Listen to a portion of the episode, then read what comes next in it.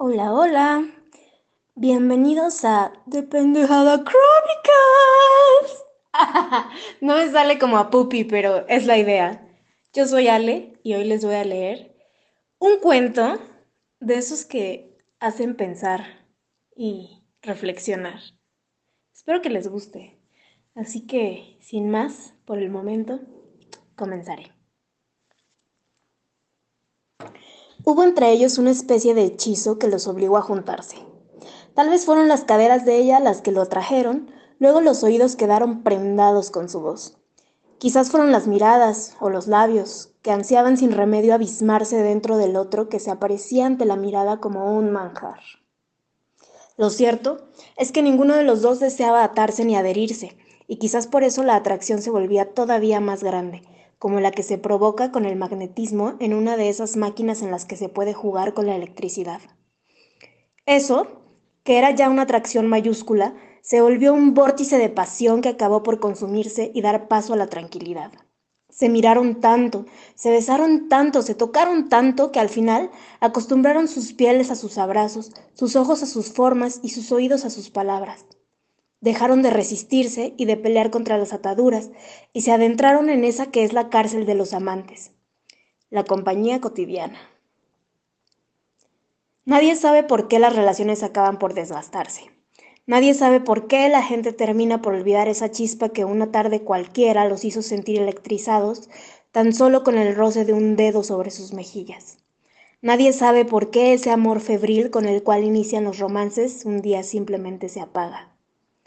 Pero sucedió que la emoción del inicio terminó, aunque de alguna forma se fue sustituyendo con otras cuestiones. Los paseos matinales, las charlas después de comer, la compañía durante las tardes de lluvia, el descanso y la seguridad de estar con alguien grato. Y luego, si nada pasa en medio de esa calma, las parejas llegan a viejas, se abrazan tiernamente y se acompañan de por vida. Pero casi siempre algo pasa.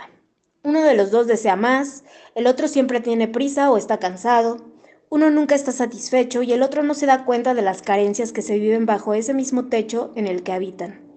Uno anhela aquel pasado lleno de energía y el otro permanece tranquilo bajo las mantas de la comodidad. Siempre hay uno que no para de querer más, y entonces todo alrededor se vuelve motivo de intriga. Los ojos huyen de la vista ya aprendida de esa misma casa, y salen a buscar en medio de la vastedad del universo cosas que llamen su atención. Y una tarde cualquiera, así como cuando se conocieron ellos, otro más entra en el círculo de la vida. En su caso, fue imposible descifrar cuál de los dos comenzó a romper los cercos. Las pieles comenzaron a quemar, y el deseo se empecinó en roer los pensamientos. Entonces todo aquello que se había ido formando con el paso de los años se tornó violento y miserable, aburrido, monótono. Él llegaba por las noches esperando recibir caricias y palabras amorosas, pero lo único que encontraba eran reclamos, cuentas sin pagar, críticas y exigencias. Callado y manso escuchaba, lo que provocaba todavía más rabia de esa boca que antes solo tenía besos para él. Entonces la táctica era el alejamiento, lo que empezó a hacer que los celos la tomaran a ella prisionera. Decidida, ella se propuso conocer los secretos de su esposo, estaba segura de que él tenía otra mujer. Lo persiguió por las calles, rumbo a su trabajo, a sus reuniones con amigos, a ese barrio desolado donde lo vio encontrando, entrando en un cuartito. Ella imaginó todo. Ahí dentro seguramente vivía una mujer. No era difícil para ella imaginar el resto de la historia, que se parecía tanto a lo que habían vivido ellos dos. Se atormentó pensando en que él había encontrado una mujer como la que solía ser ella cuando la conoció. Libre, simpática, como la que solía ser, amigable y joven. Y ahora, todos esos años compartidos pesaban como plomo y parecían haber consumido todas las virtudes. Ella pensaba que al principio de sus días juntos, él le había atado la cintura con sus gruesas manos, Ambos corazones comenzaron a latir parejo y sus manos no podían sino atraerse hacia cada uno de sus cuerpos, tanto o más como sus pensamientos se amalgamaban. Pero también recordó cómo, de repente, él comenzó a envejecerla con lentitud, no por maldad, sino porque el tiempo pasaba sin darles tregua. Los chistes, el juego, La diversión y la novedad del amor se fueron terminando. Mientras esperaba que él saliera de aquel cuartucho, ella se sintió muy triste de pensar que al abrirse aquella puerta ella vería a otra mujer que se colgaba tiernamente sobre el cuello de su hombre. ¿Cuánto tiempo perdí? se decía, y pensaba en todo lo que el tiempo le había quitado. El cuerpo ya no era el que solía tener, sus ojos se habían opacado, el cabello estaba blanqueando. Lo peor de todo es que él se le estaba yendo como si su historia fuera cualquier cosa. La dejaba por irse a meter con quién sabe quién en ese cuartito donde ella lo espiaba, oculta detrás de un árbol, pero sin el valor para enfrentarlo. Varias tardes lo siguió, siempre la misma rutina. Él salía del trabajo y se iba a esa callecita. Entraba a la casucha, pasaba un rato y se subía al auto para regresar a casa. Ella lo siguió sigilosamente y cada tarde pensó cómo alejarlo por completo de su lado. Se preguntaba por qué no simplemente la abandonaba, por qué no tomaba la decisión de largarse y rehacer su vida con quien quiera que viviera en aquella casa.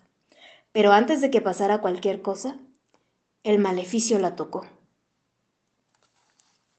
Ella se sentía tan herida que pensó en devolverle a ese hombre que le engañaba una traición igual.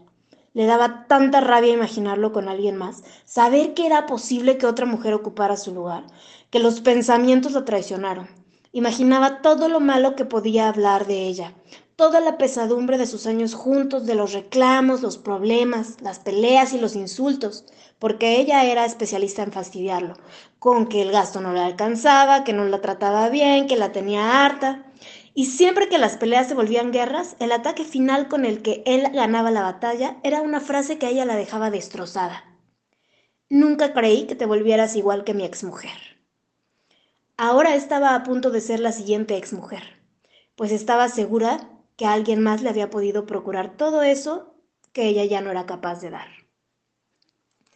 Seguramente la muchacha a la que él visita, como ella cuando lo conoció, debe pensar que es un señor muy triste. Le ha de bailar, se reirá a carcajadas y se sentará sobre esas piernas que tantas tardes la sostuvieron solo a ella. Él saldrá como si nada, rumbo a casa y avisará que va en camino para que la cena esté servida. Pero el maleficio ya está muy avanzado y ella está esperándolo con la firme intención de tomar venganza. No hará una escena, no hará un escándalo. Todo lo contrario. Esa tarde precisa la ha pasado así calándose. Se tiñó el pelo, se hizo manicura y depiló su cuerpo. Buscó prendas que la hicieron lucir esbelta y joven, como antes, y se compró miles de accesorios con la tarjeta de crédito. Cambio de bolsa, tiró las sábanas blancas y aburridas, puso unas nuevas, de seda roja. Ella está decidida. Al regresar a casa, él tiene exactamente la misma reacción que ha tenido durante muchos años. Te ves bien, le dice, y no hace ningún otro comentario. Los días siguientes ella sale a cazar. Tarde tras tarde, mientras él se va, ella sale a buscar a alguien con quien completar la venganza. Busquen oficinas, bares, escuelas, hoteles de paso, cafeterías, tiendas departamentales, iglesias, restaurantes, galerías de arte. Días y días vaga con ajuar de guerra para encontrarse con ese hombre, con aquel o con cualquiera que quiera acompañarla. Él no sabe qué pasó. Una tarde, cuando regresaba del trabajo, la puerta estaba cerrada. Ella no abre, no sale, no contesta sus llamadas. Un fuerte dolor de espalda lo recorre entero. Si tan solo le hubiera explicado que si iba a aquella casa era solamente para que le hicieran masajes, que el dolor de sus huesos era tan grande que por eso no podía ya cargarla, que la espalda se le estaba venciendo. Si tan solo no se hubiera espantado de sentirse viejo y le hubiera confiado su secreto. Pero ya es demasiado tarde. No sé si esto los va a dejar pensando o si simplemente piensan que es Cruz de Navajas en versión cuento, pero bueno, espero que les haya gustado mucho. Y bueno, este cuento, por si les interesa, es de una mm, como antología de cuentos que tiene Gabriela Ballesteros, que se llama De Infortunio, Amor y Disparate, y el cuento en específico se llama El Hechizo. Entonces, bueno, esta escritora es mexicana y si a alguien le interesa por ahí, pues seguro puede encontrar algo de sus libros eh, de forma online o, en alguna librería. Espero que tengan una bonita noche, que sigan disfrutando esta nueva versión de, de Pendejada Chronicles. Y bueno, eh, pronto nos estaremos escuchando de nuevo con alguna otra cosa, alguna otra lectura por ahí que se me ocurra para ustedes. Lindo día. Bye. Ah, por cierto, siempre digo día cuando no tiene que ser, entonces no importa la hora que lo estén escuchando. Que tengan buenos días, buenas noches, buenas tardes, buena vida.